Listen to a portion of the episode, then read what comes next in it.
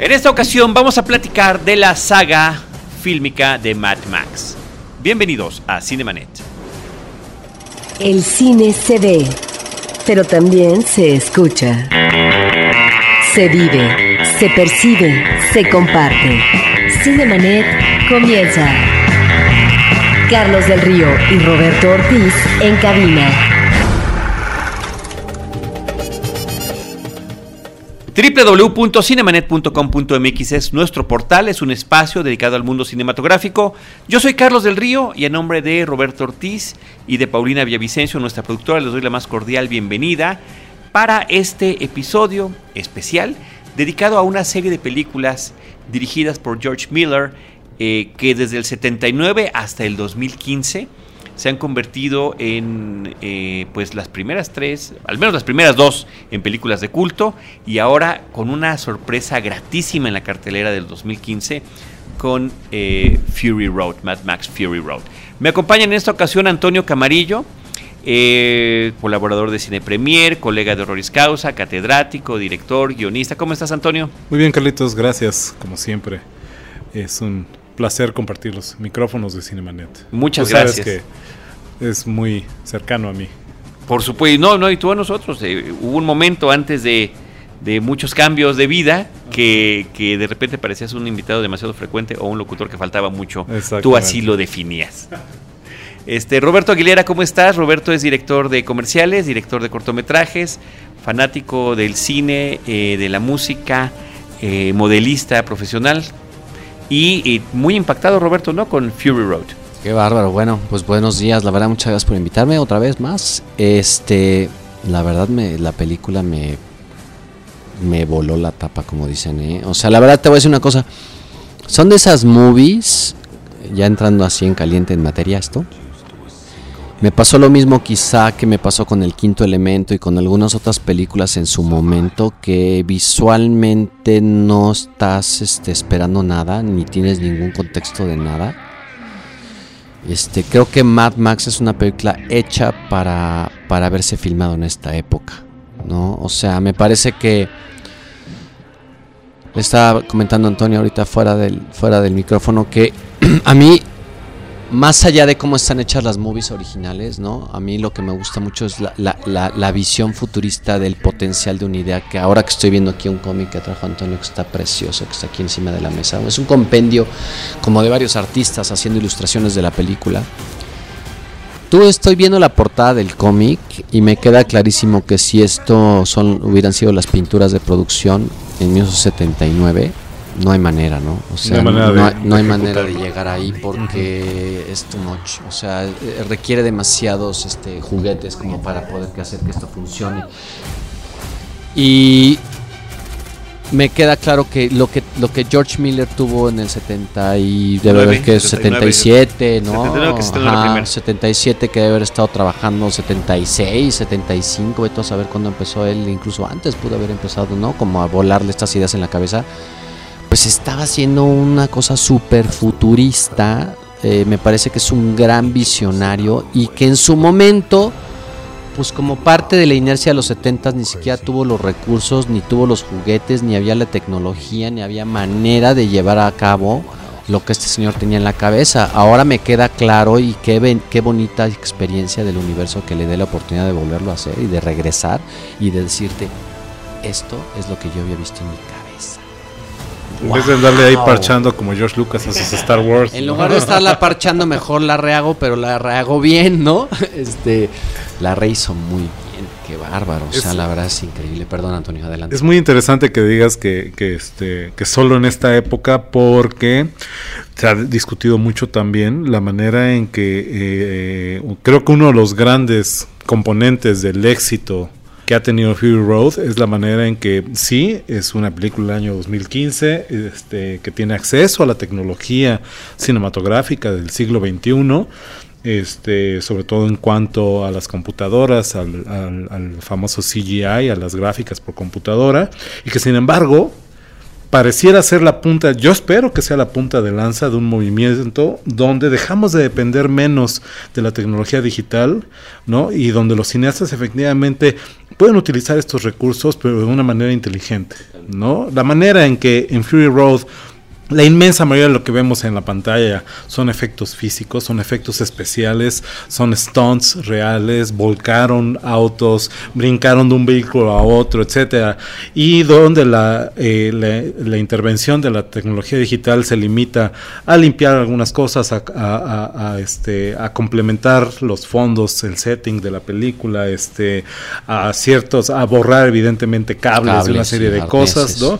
Pero es mínima, últimamente es mínima todo lo contrario de otra película estrenada este año, Jurassic World, donde diría ni un solo dinosaurio es real, todos son digitales, salvo que sí hay por ahí un...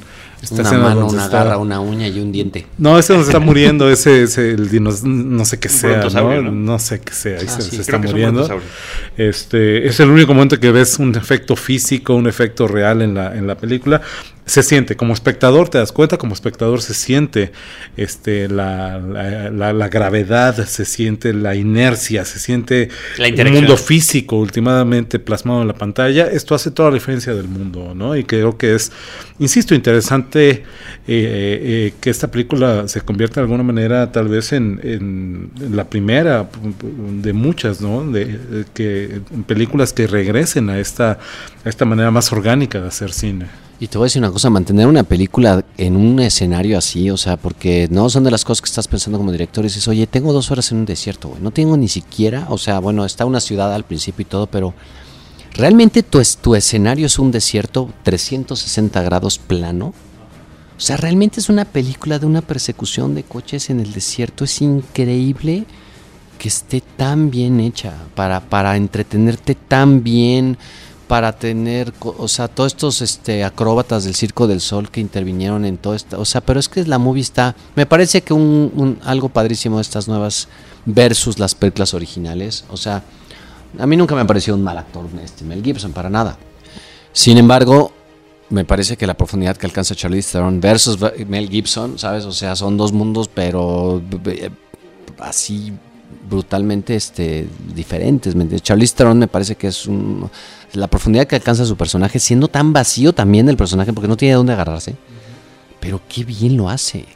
A mí lo que me parece fantástico de la película, muy rara vez nos toca a los cinéfilos ver enfrentarnos a lo que yo llamo ejemplos de cine puro, ejemplos de películas donde en la historia del cine, la manera en que en los años 10 del siglo pasado, el cine, los estudios de Hollywood, tuvieron que tomar un montón de elementos propios de la novela decimonónica, del teatro, para legitimar de alguna manera, para darle sustancia y cuerpo a esta nueva manifestación, esta nueva arte que era el cine, este, y la herencia que esto deja, es muy raro que veamos una película donde la narrativa donde lo que te está contando, inclusive el subtexto de la historia, no está en la narración, está en la ejecución física, está en la imagen, está en el movimiento, que esta es últimamente una película de acción y la definición del cine de acción es el movimiento en la pantalla.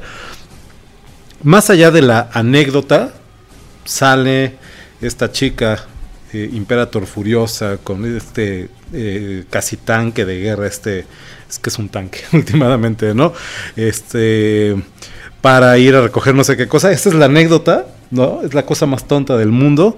Es la ejecución, es el movimiento, es el desplazamiento de vehículos, de cuerpos, etcétera, en la pantalla, lo que te cuenta la historia. Eso, eso es el cine. Lo demás es teatro y novela revueltos con la imagen fotográfica. no, no, es, es, un fenómeno distinto. Esta película, como otras antes de ella, como Alien, el octavo pasajero, para mí es otro gran ejemplo. Esto es cine puro. Esto es lo que solamente el cine puede hacer, que no hace el teatro, que no hace la novela, que no hace la fotografía, que no hace, etcétera. Esto es cine. Y se nos olvida a veces también nosotros que nos gusta ver tanto cine. Siempre queremos encontrarle mucha profundidad a las cosas, ¿no? Por ejemplo, yo quisiera hacer, ahorita voy a hacer un paréntesis, pero quisiera hacer yo después un programa de intensamente. La verdad es que ¿no? Y estamos buscando siempre eso, ¿no? Que tenga un chorro de profundidad, ¿no? O sea, que los personajes sean complejos, que tengan leyes, que tengan anécdota, que me pongas, dame la vuelta, sácame de con una sola. No, ya, y te voy a decir una cosa más, Max, no. Se nos Furia en el camino, seguimos hablando de Furia Sí, en el Furia en camino, el la camino, película del claro. 2015. Eh, me parece que. Y, y- incluso, o sea, es visual. Que puede parecer vacía de pronto, Es ¿no? visual. Y no lo es, de, veras no lo No es. lo es, pero además eh, se nos olvida a veces que el cine es visual 300. O sea, por ejemplo, ¿qué hace que 300 funcione hoy en día? No es la historia. No. No, la historia la puedo leer en cualquier novela, o sea, no. Es, está hecha de una forma que, wow, visualmente eh, me sorprende, me llevo. Me parece que Mad Max es igual. Ve a recoger gasolina. Ahorita regreso. Eso es toda la movie, ¿eh? Sí.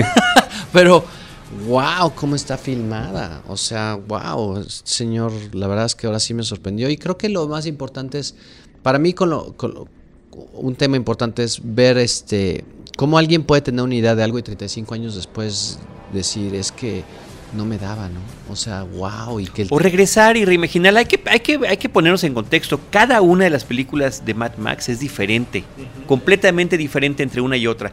Y de alguna forma lo que hace George Miller en esta nueva película con eh, Brendan McCarthy, que es eh, con quien hace el guion de la historia, eh, es integrar una serie de elementos, los mejores elementos de todas esas películas previas, y haciendo algo muy interesante que es quitarle el peso principal al, al título, al nombre titular de la película y de la saga.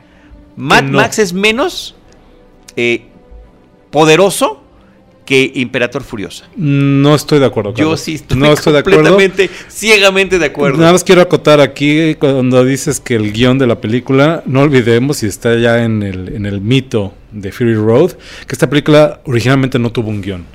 Lo que hace George Miller, eh, no, se, no se ha cansado de decirlo, es un storyboard elaboradísimo, con 3.500 más o menos paneles que contaban visualmente la historia, que se refina y se refina.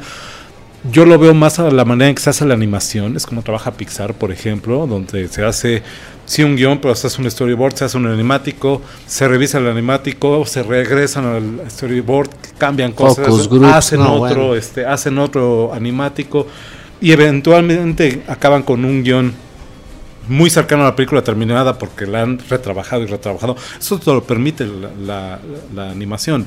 Lo que a Miller le permitieron 15 años de darle vueltas a la idea fue este, este, este hecho de plasmar la película visualmente. Visualmente. Que Y para al- eso está Brendan McCarthy, por eso eh, él lleva trabajando en cómics desde finales de los años 70. Y al final del proceso, pues sí hacer un guion, supongo, para que los este, actores pudieran aprenderse las cuatro líneas que tienen. las mínimas que tienen.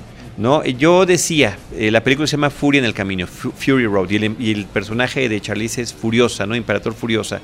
Eh, sí me parece, insisto, Antonio, que tiene más fuerza, posiblemente más complejidad que el propio Mad Max ahora interpretado por Tom Hardy. Como que me están guardando a Tom Hardy para lo que pudiera venir si es que esta película funcionaba.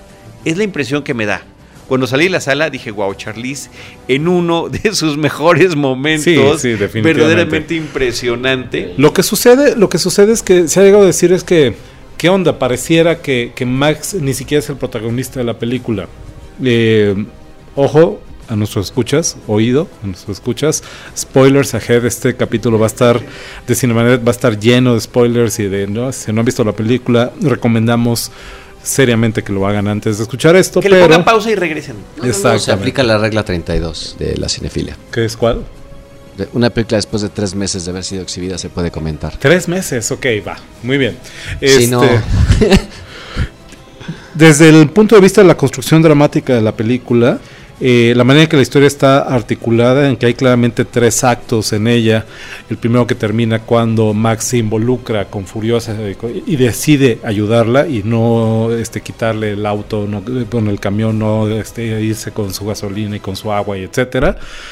Y más adelante, el momento en el que decide no dejarlas a ellas, a las mujeres, a Furiosa y a todas las chicas, cruzar el mar de, de sal y más bien este, convencerlas de regresar a la, este, a la, a la ciudadela.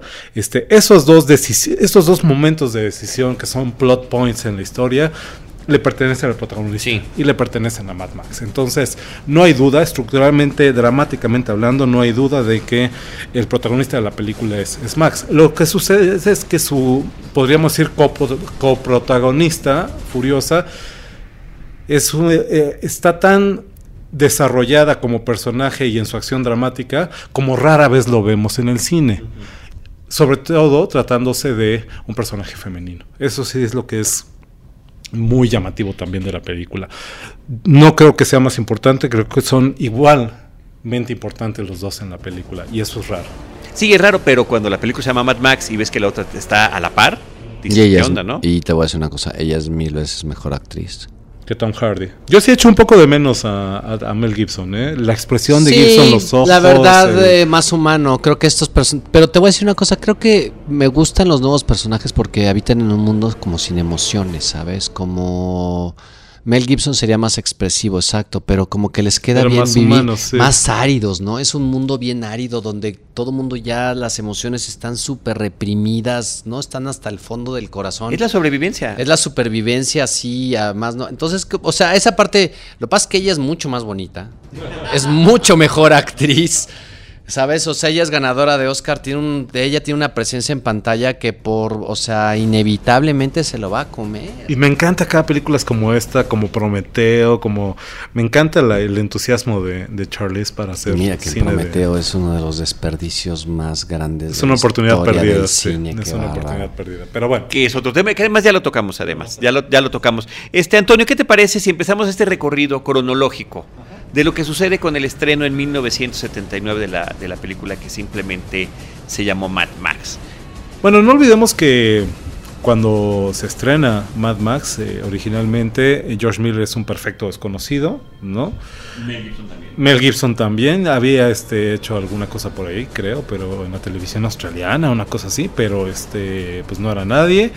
Eh, la película es una película independiente, eh, muy barata, hecha con muy pocos recursos, donde ya lo platicaba hace un momento Roberto Aguilera. Creo que lo que vale es el concepto, es la idea. Este, de alguna manera, y digo de alguna manera con sus asegúnes, nunca habías visto un mundo postapocalíptico como el que ves Que todavía no es posapocalíptico en la primera. Es, es que ese es el- esa es una de las cosas que me parece muy interesantes de esta saga fílmica. Cuando empieza la primera película, te dice en un futuro cercano, algunas palabras más, palabras menos. Dice dentro de unos años, dice Dentro literalmente. de unos años, Sí. ok, a few years from now. Es como arranca la película. Y todavía hay un gobierno, todavía hay Rastros una de fuerza civilización, ¿no? Sí. Pero ya la vida en la carretera es de el Hostil. que la tome, absolutamente sí, hostil. sí. Es muy generosa tu palabra, simplemente hostil. No, ya es la ley de la selva. Entonces están esos policías con sus coches Interceptor, Ajá. que así se llaman además. The Sí Last of the con, Interceptors. con amarillo y demás, que este, están tratando de, de tener algún tipo de, De orden. Y todavía hay ley, sí. porque cuando capturan uno de ellos lo llevan y los abogados lo logran sacar. Exacto. No, eso está muy bien establecido que esto que sucede en esta primera película es previo Al colapso de al la sociedad. colapso de la sociedad, que después se narra en algunas ediciones, también hay diferentes ediciones de la segunda, porque eh, Mad Max 2, que es el título original, El Guerrero de la Carretera, eh, en Estados Unidos simplemente se estrena como El Guerrero de la Carretera porque nadie sabía quién era Mad Max. Y por eso tienen que hacer este prólogo donde ponen escenas de la película y ya hay un hombre que fue guerrero y que su familia le pasó tal o cual cosa, ¿no? De lo que sucede con, con la falta de energía y de combustible y demás, ¿no? Y ya la tercera ya es claramente post-apocalíptica. O sea, son como tres etapas De acuerdo. eh, de este futuro eh, distópico que nos van presentando. Se menciona por ahí un- una conflagración nuclear, de hecho, ¿no? Sí, que, que sería ya lo que es lo que el, el futuro que vemos después de, de la, en la tercera. En la tercera, sí. ¿no? Exactamente. Posiblemente no tan claro si ya había pasado en la segunda. Son estos que no está claro, nunca lo aclaran y no es necesario. Pero estamos intuyendo de, to- de lo por cómo se dan las cosas en las películas. ¿Están de acuerdo ustedes que la película es un poco burda? Es un poco torpe inclusive, ¿no? Este eh, tiene una estructura peculiar donde es como mucho setup, ¿no? Es mucho, es mucho preparar la situación y eh, la carnita de la película son literalmente los últimos 20 minutos, una cosa así, a partir de, de- de- de que esta pandilla de maleantes este, mata a la familia de motociclistas, mata a la familia de, de Max Rokatansky, ¿no? A la, a la esposa y al hijo, un bebé apenas. este, en una secuencia desgarradora realmente de donde este, los atropellan en la carretera. Que muy bien cuidada, por cierto, toda la cuestión de esta violencia que a la que llegan esta pandilla eh, queda inferida. No la vemos. No es eh, explícita. No, No es es explícita. O sea, de repente vemos que suben a un coche y lo empiezan a destrozar. Pero cuando hay una escena que agarran a una pareja joven que iba justamente en ese coche, eh, vemos que los agarran y después ya vemos lo que quedó, ¿no? Que ya la tienen, la tienen encadenada y se supone que hubo. desnuda y no sé Sí, qué. y- Sí, aquí lo único que ves, y esa imagen es súper elocuente, el zapatito rodando Sí. en la, en la carretera. En la carretera, del Este, asfalto. Exactamente, es este es terrible. Pero esto, insisto, esto abre eh, los últimos 15 o 20 minutos de la película, el momento de la venganza de Max, cómo sale a ir cazando uno por uno a los miembros de esta pandilla de motociclistas. Todo lo que sucede antes es eh, el establecimiento de ese mundo, de los personajes, de la, este, pues no rivalidad, de la enemistad con estos tipos, este, vamos, evidentemente como policías ellos, tratando de, este, de meterlos en cintura, pero eh, se siente como rara la manera que está contada la, la película. A mí me queda claro que, ya lo dijo Roberto hace un momento, este, era más la idea, era más la imagen que tenía, este, el, el concepto que tenía eh, Miller como director, que su habilidad para ejecutarlo. Yo creo que más bien, ¿sabes qué? Yo no sé si no tenía la habilidad o si no le dio el tiempo O el dinero, ¿no? o el, o el O los dinero. recursos. Porque ahora, esta película, la, la nueva, la del 2015, la dirigió él. cabrón. Sí, no, bueno. Y la verdad es que. Porque yo te voy a decir una cosa: tú ves a George Lucas dirigiendo Star Wars y luego ves a George Lucas en el 97 dirigiendo el episodio Y 1. dices, ¿qué le pasó? Y te queda claro que alguien le ayudó, ¿no? O sea. Y que ven retroceso. Y que va en retroceso. Pero en el caso de este señor, es que esto es increíble. ¿eh? Diríamos que de la es que manera... esto es increíble. Diríamos que de la manera en que ves eh, la evolución de este mundo postapocalíptico, también vemos la evolución de George Miller. No, qué bárbaro, ¿no? es, Como es. director, mi respeto. A lo largo de cada una de las películas. Insisto, para mí la primera es una película muy cruda, en más de un sentido, este, un poco burda, un poco torpe. Este, Pero muy propia de su tiempo, ¿no? Este tipo de películas de, de B-movie. Era- vigilantes, una- ¿no? Más que de B-movie, era una película de explotación. Sí. Es literalmente una película de explotación, una historia de violencia, con automóviles rápidos, con mujeres desnudas, con este. Es como la definición de película de explotación, además australiana. O sea, es un perfecto desconocido. Es un don Osplotation le nadie. dicen. Es un don nadie. George Miller tratando de hacer una película que pueda competir en ciertas condiciones de mercado en su momento.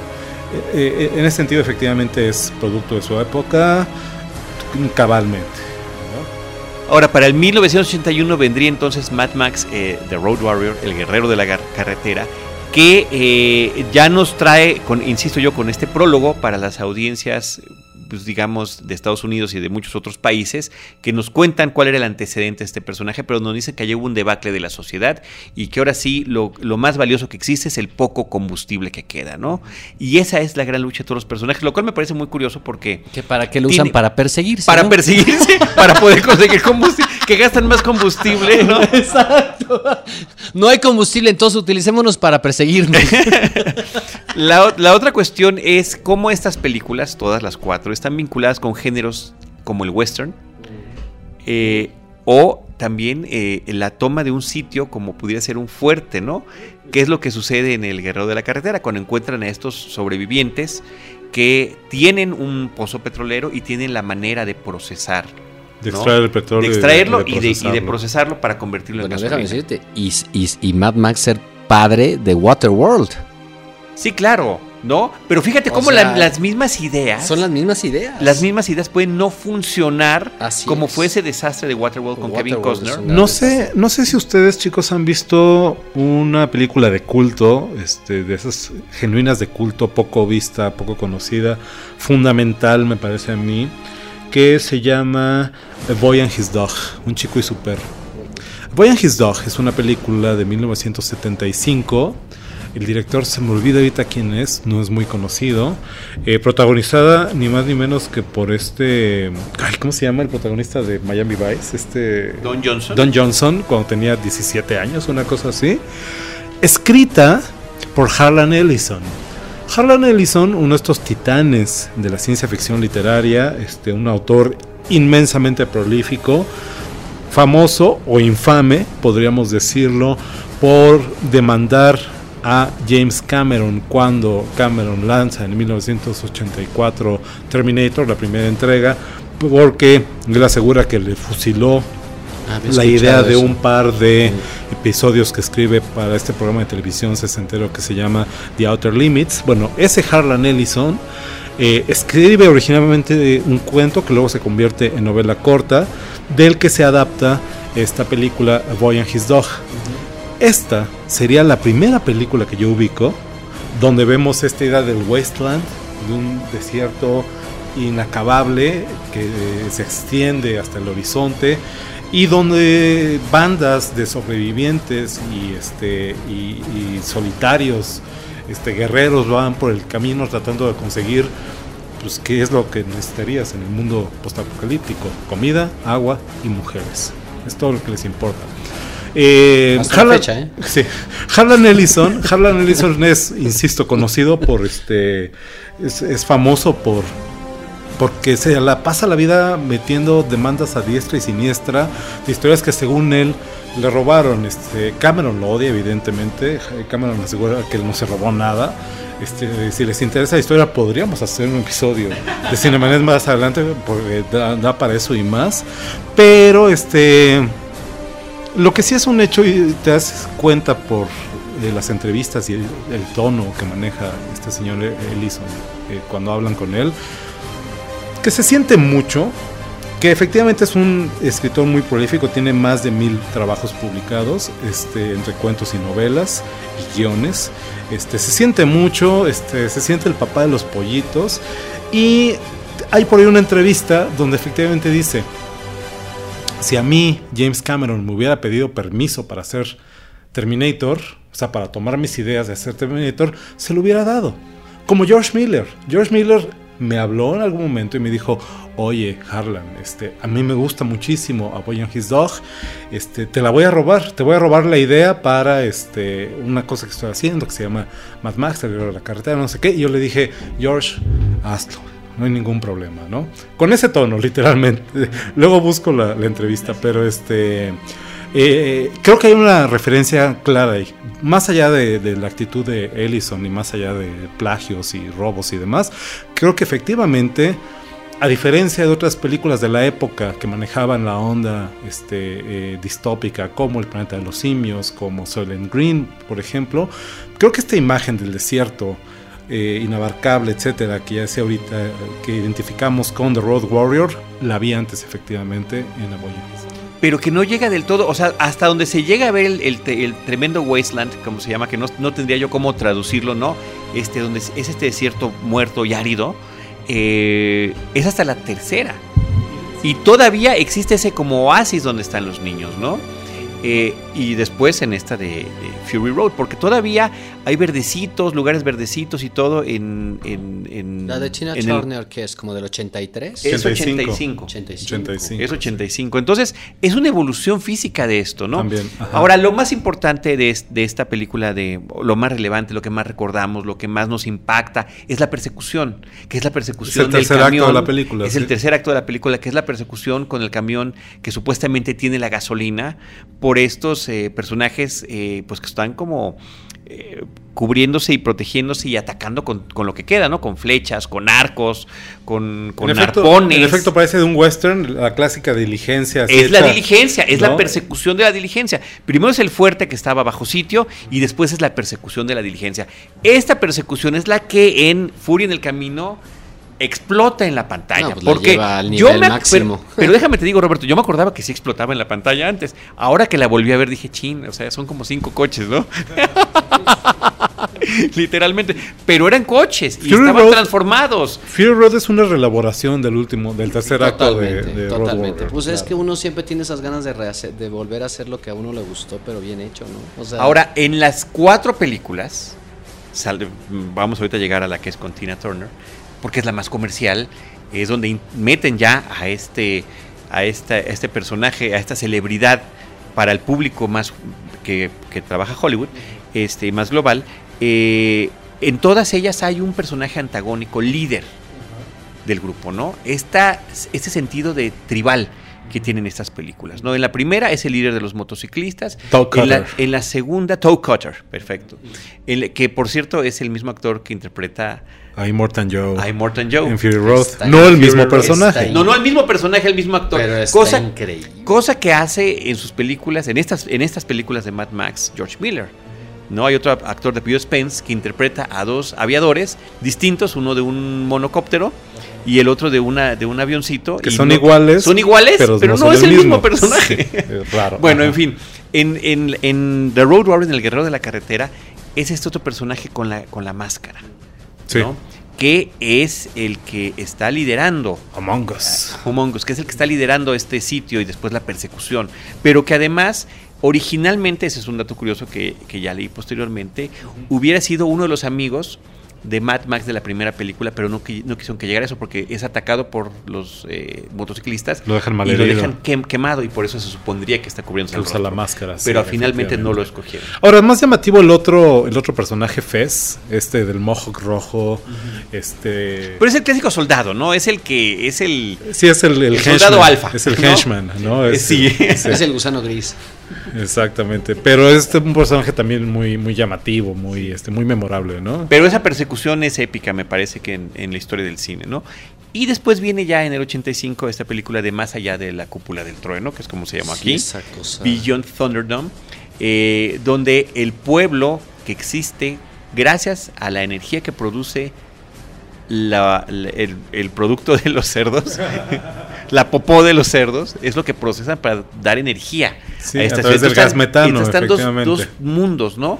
Los que están abajo produciendo eso con los cerdos y el que está en la superficie, un pueblito Sí, Rascuache como del oeste de nuevo. rascuache. como del oeste de nuevo.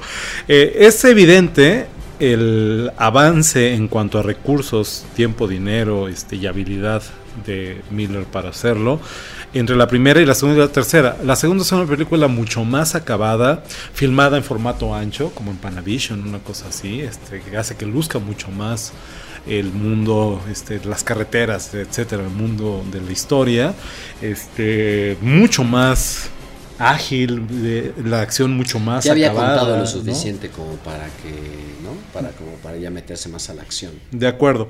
Y en la tercera, y en la tercera ves los recursos en el hecho de tener cuando empieza la película con una canción de Tina Turner, dices, bueno, y acaba con una canción de Tina una Inevitablemente acaba con una Turner. canción de Tina Turner. Y algún shot de alguna pierna. Exactamente, dices, bueno, pues aquí hay dinero, ¿no? Efectivamente estamos viendo a Miller eh, logrando llevar su película a la industria. Que la primera película no y la segunda no son películas de, Es de correcto. industria, ¿no? Y codirigida en este caso con George Ogilvy, ¿no? Que ahí hay también una serie de interpretaciones por qué codirigió la película.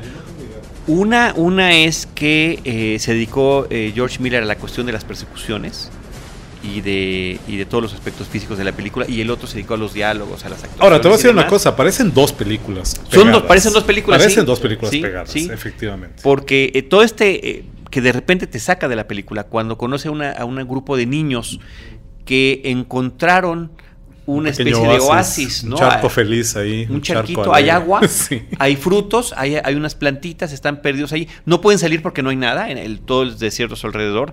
Y no, tienen, no hay adultos que los guíen. Es como el Señor de las Moscas, esa es la referencia de estos muchachos. Y están esperando que alguien los rescate. Que le salvan la vida. Ah, cerca de ellos está el avión donde se estrellaron y que ellos fueron los únicos sobrevivientes. Están esperando que el capitán, Regrese. un capitán regrese para volvérselos a llevar, ¿no?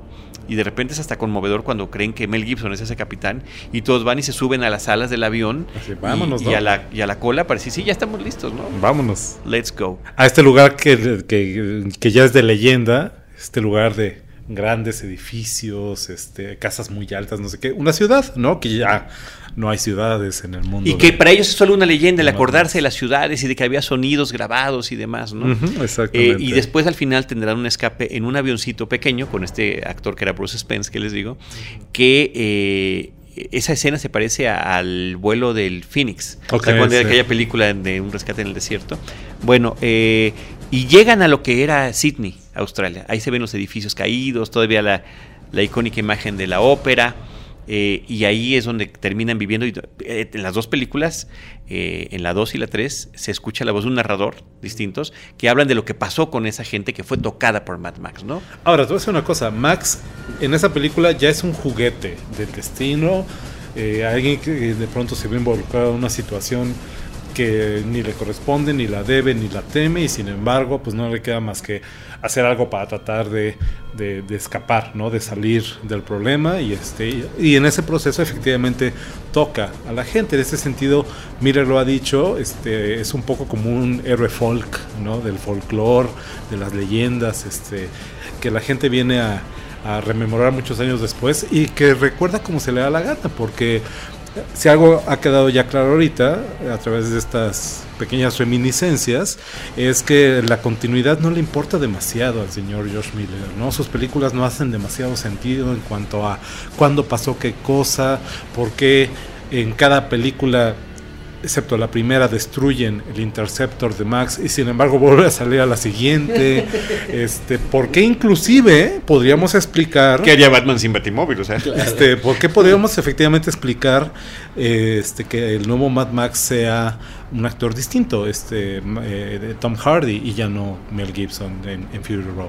¿no? No, Mel Gibson se lo acabaron en Hollywood. Sí, no, bueno, ya no veo mucho que hacer. Todavía en estos 15 años de preproducción de la película de Fury Road, todavía a principios de, de siglo, en 2000, 2001, estaba a bordo este, Mel Gibson, efectivamente. Todos sabemos cómo acabó esa historia, ¿no? Este, cómo acabó el buen Mel Gibson haciendo películas con Robert Rodríguez como Machete.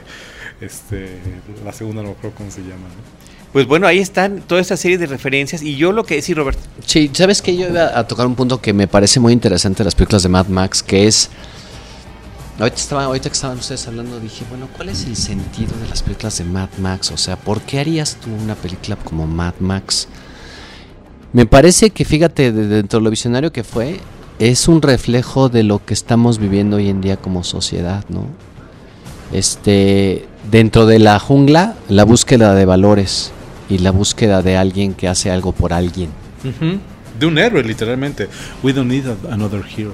Exacto. Y eso es lo que justamente estamos es- buscando hoy en la calle. O sea, ¿quién hace algo por alguien? ¿Quién se aleja de su egoísmo? ¿Quién da la mano o la vida por alguien, por otro ser humano? A mí se me hace que el señor Miller sí andaba este, bien conectado y creo que sí, muy Pero- visionario. ¿eh? Pero es nuevamente la referencia al western, Roberto. Sí. Es el, el hombre sin nombre, ¿no? Totalmente. Podría ser un Clint Eastwood cuando Podría se acercaba a ser un estos pueblitos Eastwood. que de repente pues tenía que entrarle al quite para poder, poder apoyarles. ¿no? Oye, y estas películas, digo, no sé bien de fechas ni de antecedentes y esto, pero lo pregunto, ¿eh? No, esto no también fue como antece no fue un antecedente importante de Escape from New York y de Warriors y de una serie de películas que fueron influenciadas a lo mejor por Mad Max. Es que, es que van, yo creo que son esas cosas que suceden Colectivas, casi simultáneamente, pero no Que fue son antes. productos del momento. Bueno, eh, la primera es del 79, Mad Max 2 es del 81, eh, la Y cúpula de del The trueno Warriors y es del son después, 85. ¿no? The Warriors, si no me Es equivoco, 80. es, es 70 todavía. Sí, Eh, a ver. déjame checar, vamos a checarlo, 79.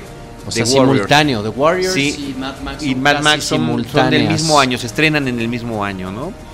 Eh, y decías eh, de Carpenter, Pero más bien Escape, Escape from, from New New York, York. que tiene más esto, ¿no? Escape from New York, que también me parece que es del 81, fíjate. ¿Ves? Es No, del 81. Es que pudo haber sido que Mad Max haya impulsado. Pero eh, el, el- se acerca más al Mad Max de, de la segunda, El Guerrero de la Sí. Carretera, Ah, que a este, y son del mismo año. claro. Caen otra vez en el mismo año, ¿te fijas? Como Estaba en el ambiente. De estaba en el sí, ¿no? o Sí. sea, no es como dice Harald Nielsen que todas eran sus ideas y nada más a él se le podían Claro. ocurrir, ¿no? Claro, claro, efectivamente. Entonces, Eh, un poco la manera de lo que también le da. No olvidemos que un poco la. Snake la- Plissken, ¿no? Podría ser un personaje no olvidemos que un poco la, el éxito de Star Wars tiene que ver también, hablando de Star Wars otra vez, tiene que ver un poco con la manera que viene a romper el tono de ese cine de los años 70 que reflejaba lo que estaba pasando en Estados Unidos en cuanto a la guerra de Vietnam, en cuanto a la desilusión en todos sentidos alrededor de esa guerra, en cuanto a la violencia propia, este resultado de los movimientos eh, de lucha por los derechos civiles. Eh, creo que ese es el mundo que se refleja en esas películas este, eh, distópicas, como todas las que acabamos de mencionar, eh, de alguna manera están reflejando un sentir de la gente. Y esa década de los 80 en particular para el tema de la ciencia ficción es tan rica. No es eh, la misma que como dices, teníamos Escape from New York, pero teníamos Robocop, tenemos Terminator, Eh, Fue el renacimiento. tenemos, eh, si bien unas como Mad Max o como Alien empezaron a finales de los 70s, ¿no? Terminan retomando nuevos impulsos. Me parece que es muy similar en ese sentido la saga de Mad Max a la de Alien, ¿no? O sea, son distintas formas de abordar el- las El mismas... mismo tema. el mismo tema la- o los mismos personajes, el mismo contexto, vistos de otra perspectiva, ¿no? Este, esta... En un género, eh, no Bueno, géneros distintos, pero sí. Yo amo lo- por, por igual, casi por igual a Alien, la original, que, a- que, Alien, que Aliens, ¿no? Yo te voy a Yo decir- Son películas muy Y te voy a no, decir, yo, para mí son Alien es un Alien es una película de misterio, de suspenso y Aliens es una película de acción. Es una película O de guerra. sea, es una película de guerra. Son dos géneros totalmente diferentes, diferentes. totalmente diferentes. Sí, la primera sí. es horror más en forma, es un cuento gótico. No veo eh. nada, es suspenso, que Sí. está allá atrás de la puerta y en la otra es Vietnam. La O es sea, acción, dispárale acción para y guerra. todos lados. Ah, efectivamente. este, pero bueno, lo ha dicho también George Miller, este, que él concibe de alguna manera la saga de Mad Max, ya, como un poco lo que sucede con las películas de James Bond. Dice, es el mismo héroe de leyenda que puede ser interpretado por distintos actores en distintos momentos, donde la continuidad es secundaria, ¿no? Dice porque hablando de la continuidad de las películas, la primera sucede eh, dentro de unos años, como decíamos, a few years from now. Eh, la última Free Road ocurre 45 años después de la primera. Evidentemente no hace sentido, ¿no? Evidentemente el personaje de Max Rokatansky no tiene 70 años en la cuarta película, ¿no? No, no, no hace ningún sentido. Sin embargo, así es como lo explica este Miller. Hay una explicación alterna que platicábamos aquí hace un Antes momento. de- antes de entrar a la Antes grabación. de entrar a la grabación, una fan theory, una teoría de fans que anda circulando por las redes y que dice y que, que tal vez la mejor manera de explicar estas inconsistencias tiene que ver efectivamente con la identidad de Mad Max. ¿Qué sucedería si el Mad Max que conocemos en la cuarta película en Fury Road de hecho no es el Mad Max original? De No hecho, es Max Rokatansky. No es Max Rokata- Rokatansky. Y, y sin- y en cambio, ¿qué pasaría si fuera de hecho el niño feral de la segunda? Este niño, este chavito que este, vivía y no vivía en este fuertecito que Ajá. decías, ¿no? En esta comunidad. esta fierecilla. Ajá, este, un niño sin... Este, El del boomerang. Ahí, efectivamente, el del, el del boomerang, que ni sabía hablar, que andaba ahí pegándosele a, a Mad Max y que al final eh, es parte instrumental de- del éxito de Max en la, en la, en la- en la historia, ¿no? Y, que, y que termina siendo la voz en off de un viejito que está narrando a dónde quedó ese grupo de sobrevivientes. Efectivamente, que cuenta como muchos años después él se convirtió, este En niño se convirtió en el líder de la tribu del norte y no sé qué, es una historia aparte, ¿no? Dice esta teoría, a ver, un momento, este, evidencias. eh, la manera en que Max en Free Road no es que sea de pocas palabras, es que no sabe hablar, punto. O sea, se comunica con gruñidos y ademanes de la misma manera que se comunicaba el niño feral de la segunda película, ¿no? Eh, de hecho, eh, esto explicaría también por qué eh, en el momento en que Furiosa le pregunta su nombre, él no contesta. No contesta porque no sabe qué contestar, porque él no tiene nombre, efectivamente, ¿no? Eh, al final, cuando le dice Max, mi nombre es Max, este, cuando está malherida, furiosa, este, después de toda la aventura que tienen, tendría sentido que este mm, eh, eh, niño ya crecido, que para el cual Max fue una gran influencia, casi su héroe de la niñez, tomara de alguna manera su nombre y su identidad, ¿no? ¿Cuál es la principal evidencia eh, que soporta esta teoría?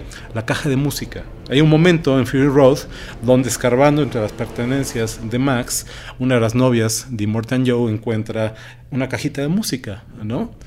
muy parecida a la que Max le regala al niño feral en la segunda película y que el niño nunca le regresa, efectivamente, ¿no? Eh, le han preguntado a Tom Hardy ah, acerca de esta teoría, él dice que no, que él es Max Rock- eh, Rokatansky y ya. Creo que le han preguntado a Miller y dice que... ¿eh? Yo, yo sí, son preguntas de fan que. Pero estarán de acuerdo que la teoría es, es seductora, Tiene- es fascinante, tiene- ¿no? tiene- Este, tiene unos- La verdad tiene hecho, Sí. tiene fundamentos. explicaría por qué tantos años después o sea, casi más de 40 años después de la- del original, sigue siendo un joven, efectivamente. A, a lo mejor, efectivamente, no es Max. A lo mejor Max, si queremos ampliar la teoría, y esto sí lo ha dicho Miller, a lo mejor Max es sencillamente un, este, una identidad. ¿no? Este, un nombre que distintos héroes han tomado a lo largo de la historia en situaciones este, como las que vemos en las películas, en este mundo distópico, postapocalíptico, donde efectivamente hacen falta héroes. Y sin embargo, algo que podría contradecir esta teoría es el Interceptor, nuevamente, o la ropa que trae, ¿no? Cómo es que llega a tener el ropaje típico del Mad Max que conocemos. O sea, yo creo Y que la película lo dice claramente al principio, Tom Hardy como Max Rokatansky.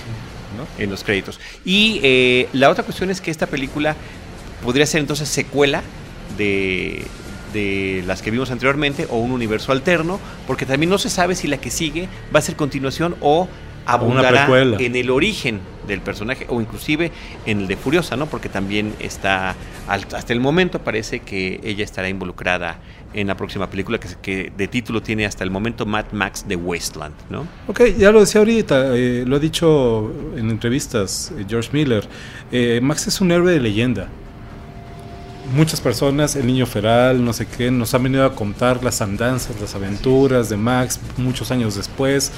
Es- tiene sentido que, a nadie le chequen las fechas, este, que los detalles este, no, no, no machen, ¿no? Este, ya lo decíamos hace un, mom- hace un momento, este, el interceptor que ha sido destruido en cada película vuelve a aparecer en la siguiente. Pues ¿por qué? Porque todo el mundo sabe que Max tenía un interceptor, ¿no? No puede no tenerlo. Entonces, en esta onda de tradiciones orales y de leyendas, hace sentido que, este, que no peguen los detalles, ¿no? Que- Roberto. Pues la verdad no, no, la verdad es que no creo que al final del día sea tan importante. claro. La verdad, yo creo que estas películas no basan su fuerza en eso, sino en, en simplemente en una cuestión visual. Son películas totalmente visuales, siempre fueron, in- fueron hechas, ¿no? Como para causar un impacto en cuanto a lo visual. y muy y lo lograron y muy lo bien. lograron muy bien. Me parece que a mí, yo mm, antes que otra cosa, pues mm, realmente admirado por lo que hizo George ahora en esta. O sea, la verdad es que es increíble que sea el nuevo director. La verdad es que ahora sí, qué bonita revancha tuvo, ¿no? Efectivamente. Qué bonita revancha de llegar y decir, esto es lo que yo tenía en la cabeza y esto es lo que... Y, sí, y, y nuevamente regresar a este punto que lo tocamos desde el principio, que a mí me encanta, que los coches existen, que las acrobacias son reales, que hubo gente del Cirque du Soleil, que hubo gimnastas, eh, Un atletas guitarrista. olímpicos, un guitarrista que se roba también que la, se pe- roba Oye, la ¿sabes qué? Él película. sí se roba la película. El guitarrista se roba la película ese por vehículo que completo. viene con las No, bocinas, el Tres pelados y las los percusiones. atrás. Los tambores de la guerra, Es literalmente. Están ¿no? Increíbles. Te voy a decir una cosa. fuego. Cuando muere Immortal Joe, me encanta cómo está hecho. Que es Que de no lo, lo vemos Que no nuevo. lo ves, ¿ves? Ajá. Otra vez. Discutíamos la vez pasada de. Lo que de- se debe ver y de, lo que no se debe. de- de que yo estoy totalmente negado que el- nosotros no teníamos que haber visto la cara de Vader. O sea, son mis puntos más críticos de Return of the Jedi. Luke sí, lo, sí ve a su padre, pero nosotros no. Mantén el misterio. Long shots over the shoulder, ¿sabes? Contra luces. Él sí ve a su padre, nosotros no. No tiene por, nosotros no tenemos por qué verlo. Ah, había que revelar que era humano. Es, ¿me entiendes? Entiendo por qué. Ujú. Pero yo hubiera dejado. Tú hubieras ¿no? preferido no. Claro, Ajá. no verlo porque Bueno, estoy. ¿Qué es lo que pasa con Immortal Joe? es lo opuesto. Me encanta que no la toma medio se sale de cuadros, se le arranca la máscara, medio que viste como que se, Se llevó un cacho de algo. se llevó un cacho se- de algo, pero qué lindo cuando están hechas las cosas. No es necesario ver el video. Hugh Y- Keith Byrne es el personaje que interpreta a. Al el actor que interpreta. No, no, no, a, a Immortal Joe. Y que es también el que interpreta a Toe Toe Cotter en la primera película, ¿no? Ah, Está, Esta está forma de regresar también. Está fantástica la película, gente la con la que había trabajado previamente. Perdón, la otra teoría por la que había, se me olvidó, había dos teorías, el tema de, de por qué codirigió eh, la cúpula del trueno Thunderdome, era que eh, su productor y amigo eh, había fallecido haciendo scouting en un accidente de helicóptero para esa película. Qué horror. ¿no? Entonces que pues él no estaba del No todo estaba al para, 100. para esto y sobre todo que además significaba un proyecto mucho más ambicioso y más comercial. Y es, un- y es, por muchos estarán de acuerdo, la menos buena de las cuatro. Es una película muy irregular. Sí, to- sí, muy- sí, sí. Es rara ahí, este, no sé, como que... Este, hay una teoría de que este monstruo, bueno, no es un monstruo, pero es un monstruo que enfrenta a Max en la cúpula del trueno. De hecho, es el chavo de la primera película, Sí, también, también, también vi eso. que era como un tontito ahí, Sí. como una especie de sí. El, el que, el que está justamente en la escena del cuando está en la casa de la tía, en el, en el campo, eh, y que había aparecido allí, ¿no? Eh, y, y la otra es el gusto este también por esos personajes raros, ¿no? Sí, El enanos, enanito, fenómenos, este, sí. Las mutilaciones. Las mutaciones, podríamos Las decirlo. mutaciones ¿no? también. Yo creo que ahora Mad Max va a tener un- una audiencia muchísimo más grande de lo que tuvo en su época. ¿eh? Yo creo que ahora Mad Max sí se va a convertir en lo que... O sea, en la nueva generación de chavos, ¿sabes? Y toda la gente nueva que está viendo esto. Esta película sí, va sí, va- sí- sí tiene el alcance que, que, que estaban buscando. Y ojalá que lo que siga pues esté del nivel, lo cual Claro, siempre es ahí, complicado. ahí ¿no? hay que Ahí está mantenerlo, ahí está la cosa. Muy bien, pues Roberto eh, Aguilera, muchísimas gracias por habernos acompañado nuevamente. Eh, ¿Alguna red social que quieras mencionar? Mm, No, quizá nada más mi página, eh, www.robertoaguilera.com.mx, ahí pueden ver cosas y Gracias, Roberto. Antonio Camarillo, Carlos del Río, Roberto Aguilera, siempre es un enorme placer compartir micrófonos con ustedes. ¿Cómo nos divertimos, caray? De veras es este. Espero que ustedes, nuestros escuchas, se diviertan tanto escuchando como nosotros nos divertimos aquí platicando un honor tenerlos de verdad. entre amigos. Queridos amigos, muchísimas gracias. A nombre de Paulina Villavicencio, nuestra productora, y de Roberto Ortiz, a todos los que nos han escuchado y llegado hasta este punto del programa, les agradecemos que lo hayan logrado, les agradecemos que nos sigan en facebook.com diagonal cinemanet, arroba cinemanet en Twitter, cinemanet 1 en Instagram y cinemanet 1 también en YouTube y nos pueden escuchar y descargar en iTunes o en nuestro portal cinemanet.mx. En cualquiera de esos espacios les estaremos esperando con cine, cine y más cine.